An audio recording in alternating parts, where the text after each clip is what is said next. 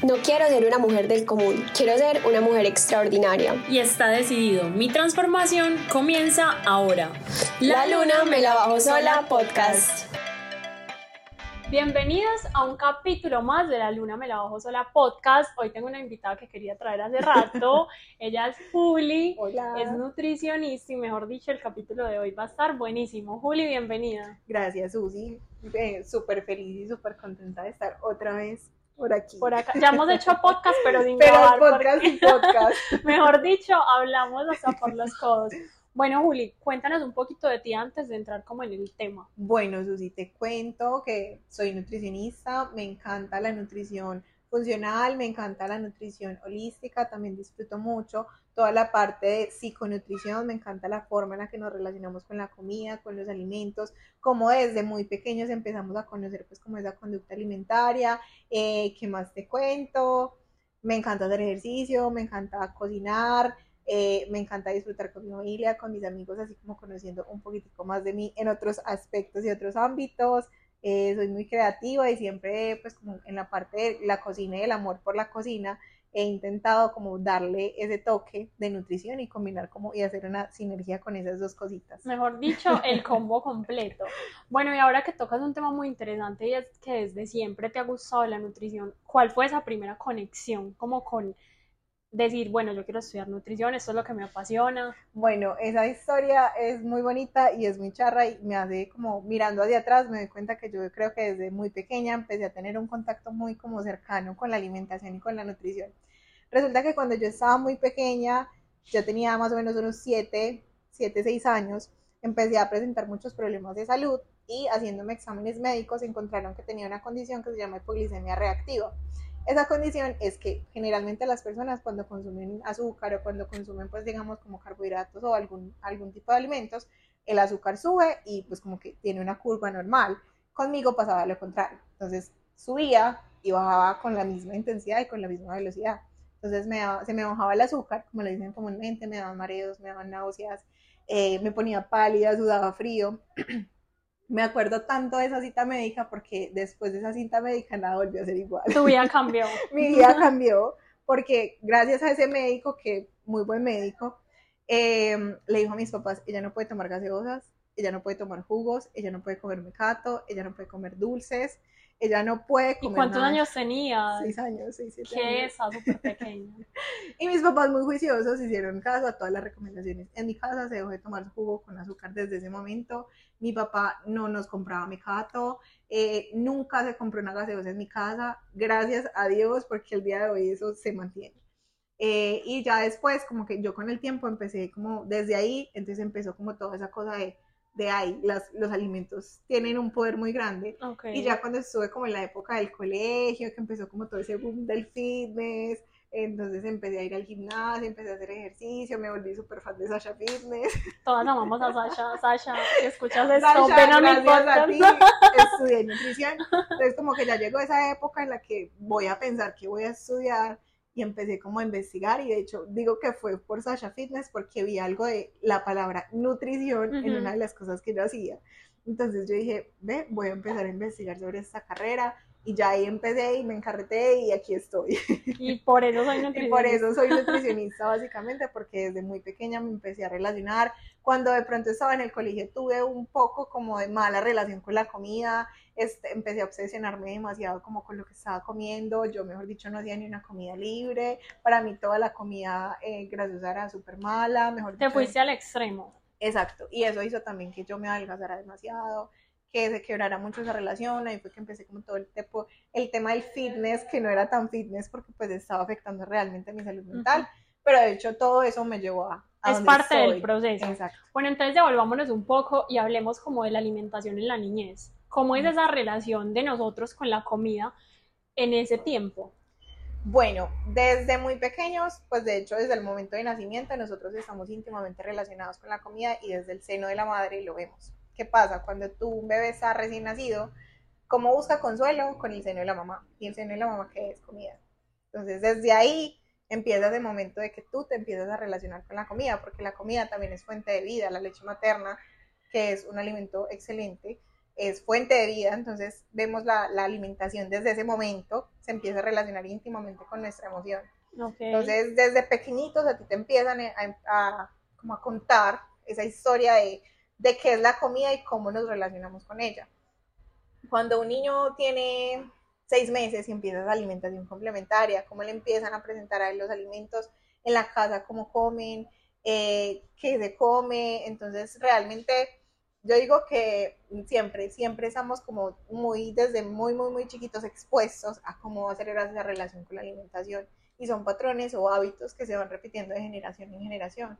Entonces, cuando tú estás muy pequeño, eh, te castigan, te premian con la comida. Entonces, okay. es como... O sea, lo que hablamos ahora, como que te portaste bien, entonces te doy este helado, te doy este dulce, te doy esta galleta, y yo creo que desde ahí se empieza como a quebrar un poco esa relación de nosotros con la comida. Y no, además de que nosotros somos seres sociales, Susi, y nos, nos relacionamos a través de la comida. O sea, tú estás saliendo con alguien, ven, yo te invito a comer, vamos a, a probar tal cosa, vamos a probar tal otra, te conquistan con dulces, con chocolates, eh, en tu familia hay una celebración, vamos a celebrar tus grados, vamos a comer. Eh, de pronto, por ejemplo, en el momento de que hay una celebración, los partidos, vamos a hacer un asado, vamos a tomar cerveza, eh, estoy triste. Es vamos que a todo gira alrededor de la comida. Es que la verdad, siempre nos vamos a socializar alrededor de la comida y eso es algo que a los pacientes de pronto también les da mucha dificultad cuando inician un plan de alimentación. Obvio, porque no sabemos cómo manejar ese tema de quiero salir, socializar, pero me quiero cuidar. Y de hecho es muy curioso porque cuando uno va a una reunión y uno dice como no, gracias, no como esto, es como, ay, tan aburrido, tal cosa. No comes eso? Exacto, entonces es como una pauta social. Julia, hablemos un poquito de las emociones y la alimentación, cómo se relacionan. Bueno, nosotros como somos seres tan emocionales, muchas veces buscamos refugio en la comida. De hecho, ahorita hablándote lo de la, de la leche materna, porque te lo conté, una vez hace algún tiempo leyendo, encontré como una relación, una teoría que no me parece tan descabellada, y es que cuando nosotros digamos buscamos mucho refugio en la comida, como que es una teoría un poco freudoniana, freudoniana, freudoniana, freudoniana que dice que nosotros buscamos relacionarnos a través de los alimentos eh, o sentir seguridad, porque eso hacíamos cuando éramos niños. O sea, tú buscabas el seno de tu mamá porque te sentías protegida, te sentías tranquila, te sentías aliviada y es comida. Y eso, mira que te lo digo, o sea, desde muy pequeños como que tenemos esa noción de que con la comida me siento protegido, con la comida me siento tranquilo, alivio de emociones o situaciones que eh, o me disperso o alivio situaciones que no son, no son buenas o no me generan bienestar. Entonces, siento que buscamos muchas veces, en muchas ocasiones, refugiarnos con los alimentos porque buscamos aliviar situaciones externas a nosotros. Entonces estamos estresados y ¿qué es lo primero que pensamos? Me voy a comer. Mm. Aunque en algunos casos no siempre pasa, pero siempre se ve relacionado en esa relación con la alimentación. ¿Cuáles crees que son las emociones que más marcan eso? Eh, la ansiedad, la ansiedad en general aumenta pues como el apetito. Muchas veces eh, la tristeza, la tristeza es demasiado marcada más que todo por cosas dulces, eso uh -huh. es algo muy curioso. La euforia generalmente se marca más que todo por comidas altas en grasa, o sea, como papitas, hamburguesas, eh, hamburguesas asados.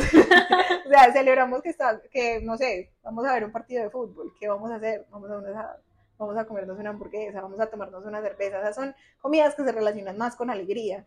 También tú estás triste, ay, vamos a comernos un postre, vamos a comernos un helado, vamos a llorar y vamos no, a comer y helado. cuando uno está despechado, el litro de helado y a llorar. Y el brownie también no falta. Y sobre todo, por ejemplo, en las mujeres, que pues te- me gustaría que entráramos un poco en este tema, y es hablar de las mujeres y el periodo menstrual y de este tema del hambre emocional, cómo se relaciona. Bueno, ahí hay algo muy importante, eso sí que tú dices, y es que, pues, obviamente el hambre emocional eh, y el hambre fisiológica son dos cosas completamente diferentes. Si quieres, ahorita hablamos un poquito como de cómo las Total, diferenciamos. Eh, y en cuanto al tema del periodo menstrual, también tiene que ver mucho la, la parte hormonal. Tú sabes que nosotras no somos como lineales de pronto como lo son los hombres en muchas ocasiones, sino que somos más bien cíclicas o tenemos distintas fases que van a afectar de pronto nuestros estados de ánimo.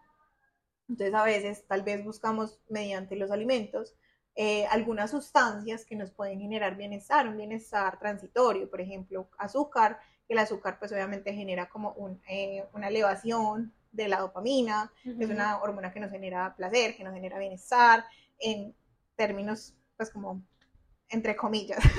Ok. Eh, lo mismo pasa con los otros alimentos pues altos en azúcares. Obviamente el chocolate, digamos que ahí tiene un truquito, pues porque el azúcar sí produce como esa elevación de la dopamina, pero el, el chocolate, pues cuando es un chocolate oscuro, sí nos puede ayudar a producir serotonina. Entonces como que indirectamente nuestro cuerpo busca ese tipo de sustancias que pueden ayudar a aliviar ciertos sentimientos para, para de pronto desviar la emoción. Ok, muy interesante. Es, es bastante, digamos que eso es, eso es un tema muy grande. No podemos como llegar a decir como, ay, eh, es así porque esto pasa, porque todas las mujeres somos súper diferentes. Obvio, cada persona es un mundo y tiene como sensaciones y necesidades diferentes, Ujú. obviamente. Bueno, ahora sí nos puedes contar cuál es la diferencia entre hambre emocional y hambre física, súper. Bueno, la, eh, digamos que las principales diferencias entre el hambre, el hambre emocional y el hambre fisiológica, porque es así, el hambre fisiológica tú la sientes primero a nivel estomacal, o sea, a nivel abdominal, y pues es como esa sensación de vacío en el estómago. de Como que me cuando está llevas mucho sin comer, Exacto. Además de que el hambre fisiológica tú la puedes posponer, puedes esperar un momentico, o sea, si tú tienes hambre en este momento, tú dices, puedo esperar 5 o 10 minuticos que ya va a estar el almuerzo, puedo esperar una hora, el hambre emocional te pide satisfacer la necesidad ya, o sea, tiene que ser ya, yo me tengo que comer ese chocolate ya, me tengo que comer ese helado ya, porque es que si no, eh, o es ahora o es nunca, Ok, además de que el hambre fisiológica es por cualquier alimento, o sea, yo te ofrezco a ti una manzana, te la comes, un pepino, te lo comes, eh, un apio, te lo comes.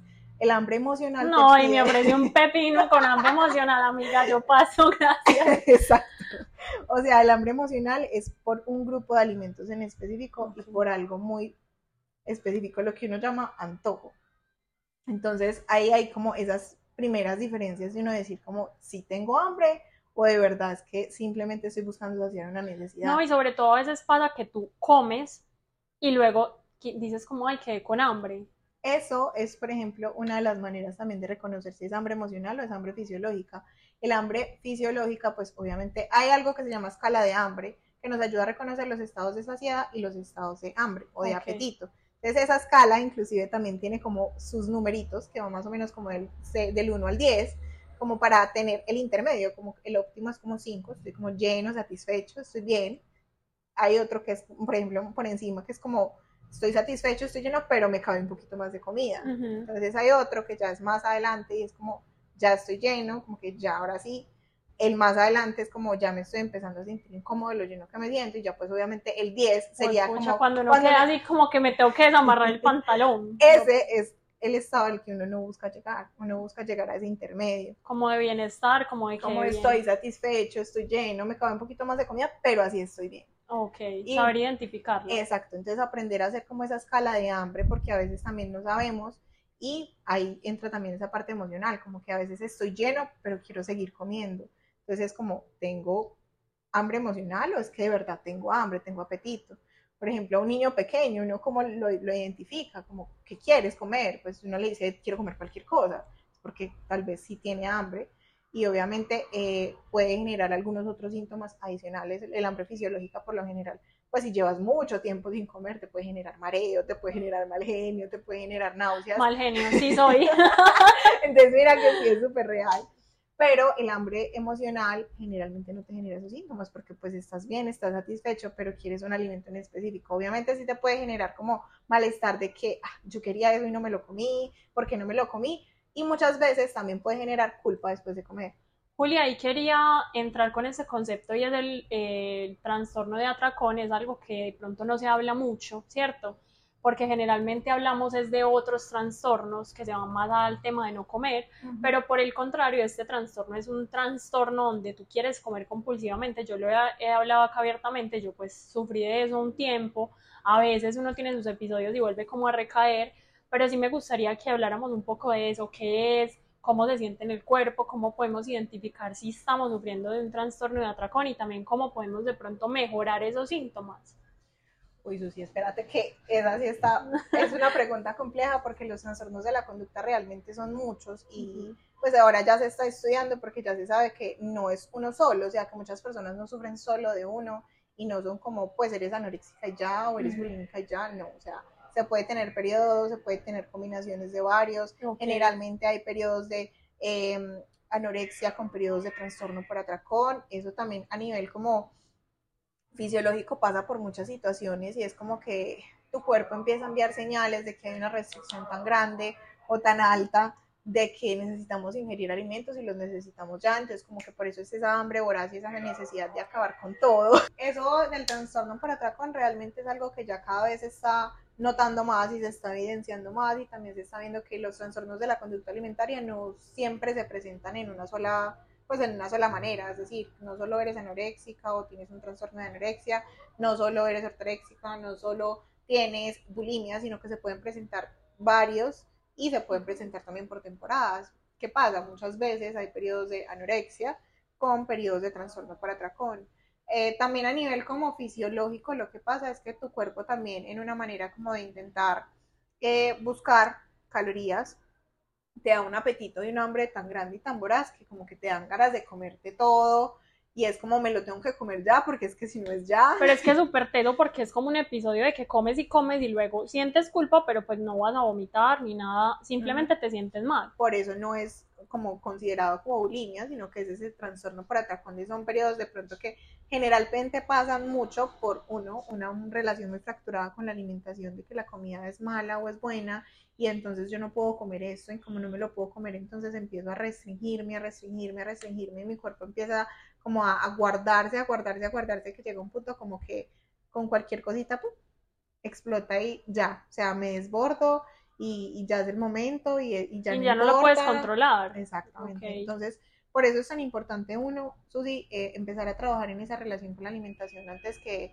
que de pronto llegar a esas instancias. Obviamente la recomendación es que si de pronto se están presentando ese tipo de situaciones o se identifican como que llevo un periodo que me restringo demasiado eh, y después me dan esos atracones, hay que empezar a revisar y a consultar con un profesional porque pues es importante siempre ver qué hay detrás, qué pasa generalmente en, esas, en ese tipo de, de situaciones que son periodos demasiado restrictivos que vienen acompañados de un periodo por atracón porque lo que te decía, o sea, el cuerpo como que en una manera de buscar esas calorías que no se están obteniendo o esa restricción tan grande, te empieza a mandar señales de hambre. O sea, desesperadas y desmedidas. Buscando calorías. Exacto, como sacándote la, la, bandera de auxilio.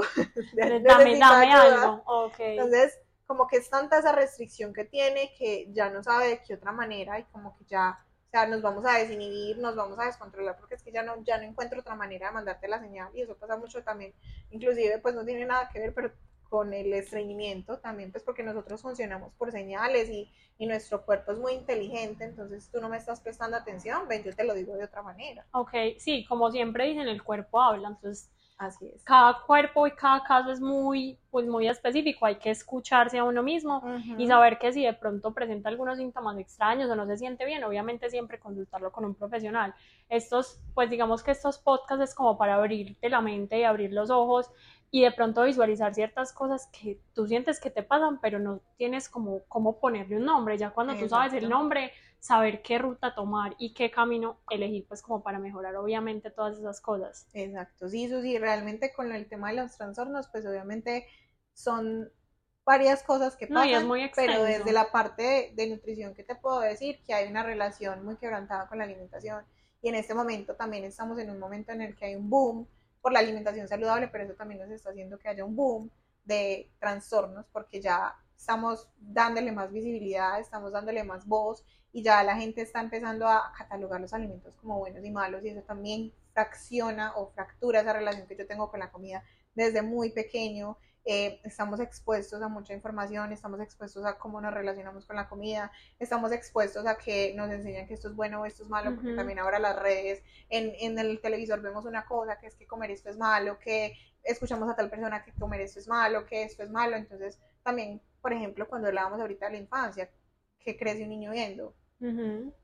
Y yo, por ejemplo, pues conmigo, a mí me prohibieron las gaseosas, yo sé que son malas y que no son pues un alimento nutritivo, pero mira que inclusive pues de pronto llevándolo de la mano incorrecta, yo también pude llegar a un momento de, decir como tenía un trastorno o tengo un trastorno, porque empiezan a, como a, generar esas, esas problemáticas con la alimentación desde muy pequeños y empezamos a crecer como con una información errónea de lo que es la comida. Total, estoy de acuerdo. Juli, y ya vimos todos los problemas, ahora veamos un poco las soluciones. ¿cómo podemos mejorar, digamos, ese tema del hambre emocional y cómo podemos mejorar nuestra relación con la comida que lo mencionaste muchísimo? Bueno, primero, obviamente yo lo que siempre le digo a todos mis pacientes es que lo primero es empezar a entender, interiorizar, es algo que lleva un proceso y es un trabajo, interiorizar de que un alimento no es bueno ni es malo. Simplemente el alimento está ahí para cumplir una función en tu cuerpo. Entonces el alimento es lo que es, sea cual sea. Que si es bueno, que si es malo, pues la palabra que todos odian en nutrición, pero que es la más real y es que todo depende. Depende de la cantidad, depende de la frecuencia, depende de quién eres, cómo es tu estilo de vida, entonces empezar a entender primero es, o sea, un alimento por sí solo no me va a generar eso. Es la sumatoria de varios factores lo que me va a generar a mí el daño al fin y al cabo, o pues lo que al fin y al cabo me va a generar el problema de la salud. Sí, o sea, no es lo mismo comerte un brownie con helado un día comértelo todo el mes, todos los días. Exactamente. Entonces, eso, lo que tú dices ahorita es súper importante, entender que de vez en cuando está bien, porque también dicen como, no, eh, no puedes volver a comer esto en tu vida, no puedes volver a hacer esto en tu vida. Entonces, si yo pienso eso, también desde la parte de, limitación, pues no me voy a sentir cómodo haciéndolo porque voy a sentir culpa después de comer. O sea, obviamente la idea de alimentarte no es que te sientas culpable por hacerlo, porque la alimentación es un momento de disfrute. O sea, para nadie es un secreto. Obvio, amamos comer. Todos amamos comer. Eh, pero es entender y aprenderse a disfrutar, y que es lo que yo le digo a los pacientes, disfrutarte con el mismo amor una hamburguesa, a disfrutarte con el mismo amor una ensalada, porque las dos pueden servirte y pueden ayudar a tu cuerpo y, las dos se pueden consumir, ¿por qué no? Lo que pasa es que hay que aprender a, ver que no todo es malo y que no todo es blanco o es negro, pues es que el mundo, como dice la frase, para los gustos los colores, y siempre hay matices y siempre hay como maneras diferentes de ver las cosas. Entonces empezar a interiorizar como eso de, de que el hecho de que yo me como un brownie con helado porque quiero, está bien. Y hay también algo, un, tema importante, o sea, hay maneras de, manejar esa hambre emocional. Uno, escala de hambre. primero sentarse a medir como si tengo hambre o solo tengo ganas de comer. Okay. Eso es algo súper importante. Una de las maneras de entenderlo, por ejemplo, eh, con un ejemplo muy fácil, a veces estamos llenos y estamos en una reunión y ponemos los famosos frutos secos. Ahí empieza uno, hágale. Exacto, entonces estamos chismoseando y empezamos pique, pique, pique, pique y no nos damos cuenta y a veces ni siquiera tenemos hambre, pero vemos como la comida ahí y como que sí, claro. lo cogemos es muy social. Exacto. Entonces también aprender a ser muy conscientes en el momento que comemos, como si tengo hambre, pues si no tengo hambre, ¿por qué estoy comiendo? O sea, como que para que el cerebro entienda como que el momento de comer es el momento de comer y que es un momento especial para eso. Eso por un lado. Eh, también otra manera de identificar el hambre emocional es primero ponerle nombre a la emoción, pues porque a veces eh, buscamos taparlo, o sea, buscamos tapar la emoción, a veces es como, me siento rara, pero también tengo ganas de un brownie.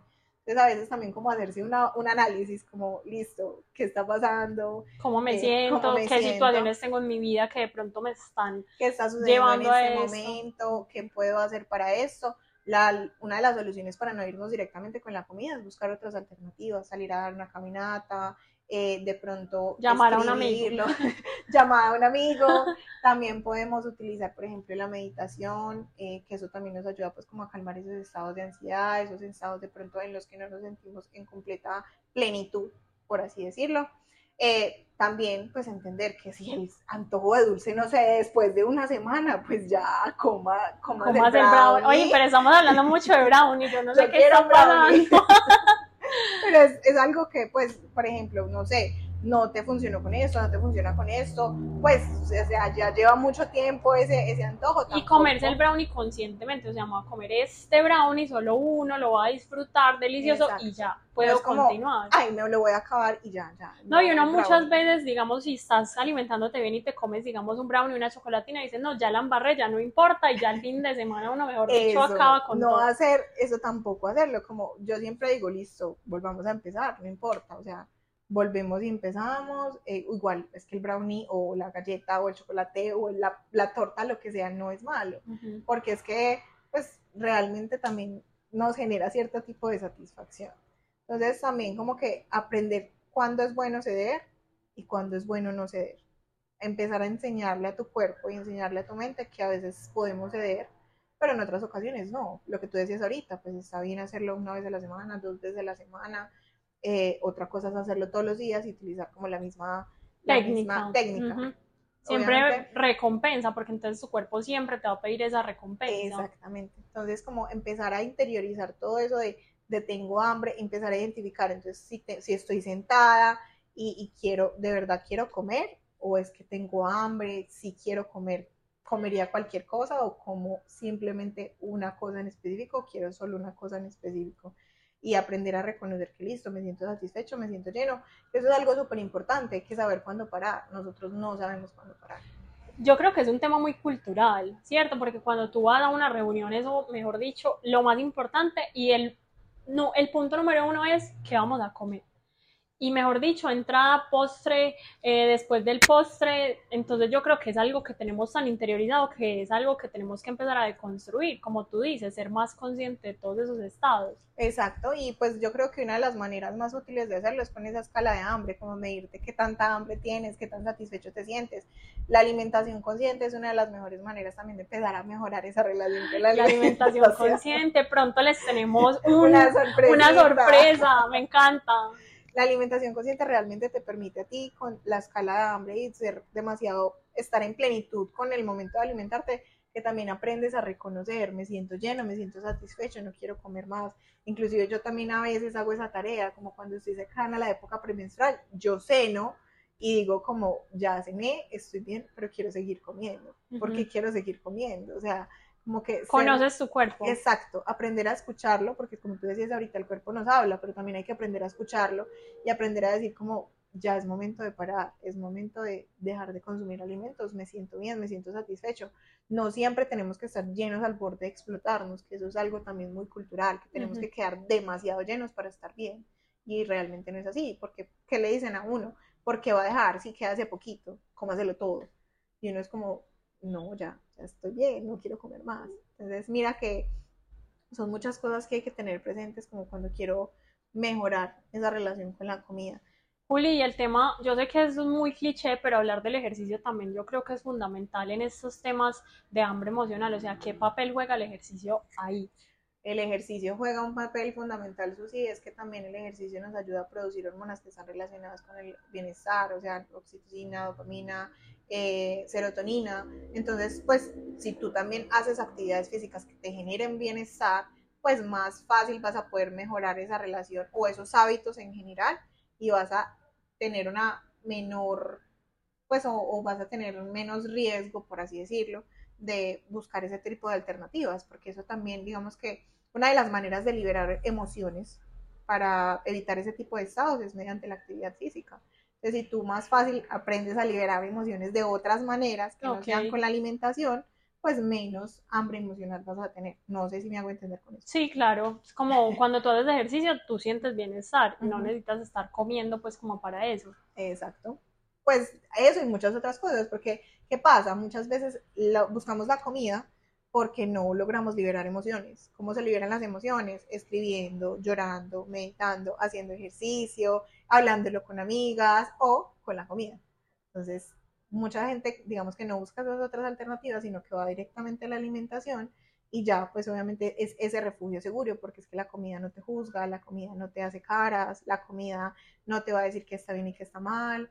Entonces, obviamente muchas personas se refugian en eso y, no buscan como de pronto otras alternativas. Obviamente la, la, idea es que puedan buscar otras opciones para empezar a mejorar esa relación como con el, el, el, hambre emocional. No, y la comida es algo que nos va a acompañar por siempre y para siempre. Entonces es una relación que si está quebrada, hay que buscar la manera de, de, arreglarla. Y yo creo que por eso es tan importante este tema y por eso te quería invitar a hablar un poco de todo esto, porque me parece fundamental dar pinceladas a estos temas y darles visibilidad, no solamente hablar de lo fit, sino también qué hay detrás de todas esas cosas. Inclusive a mí el fitness no me parece pues como la alternativa como para tener una buena relación con la alimentación, pues porque desde mi perspectiva y desde mi opinión es más importante tener un estilo de vida saludable entendiendo que todo se puede y que podemos consumir todos los grupos de alimentos dependiendo de la dosis, de la cantidad, de la frecuencia, de quiénes somos, cómo somos eh, pero siento que el fitness como tal, en muchas ocasiones, no siempre,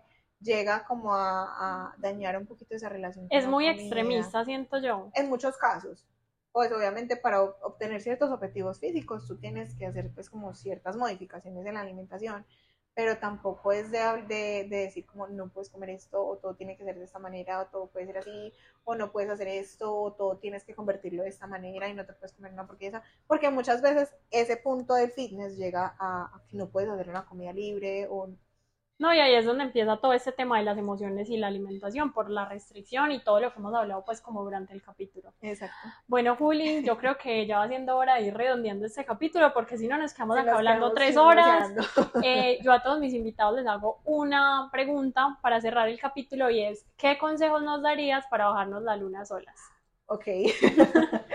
¿Qué consejos les daría para bajarse la luna solas? Primero, eh, escuchen mucho a su cuerpo, porque el cuerpo siempre nos habla. O sea, siempre eh, nos dice que hay que resolver, siempre ser demasiado conscientes de, de qué está pasando en mi interior, porque pues eso nos ayuda también a, sa- a saber cómo podemos relacionarnos, cómo podemos mejorarnos.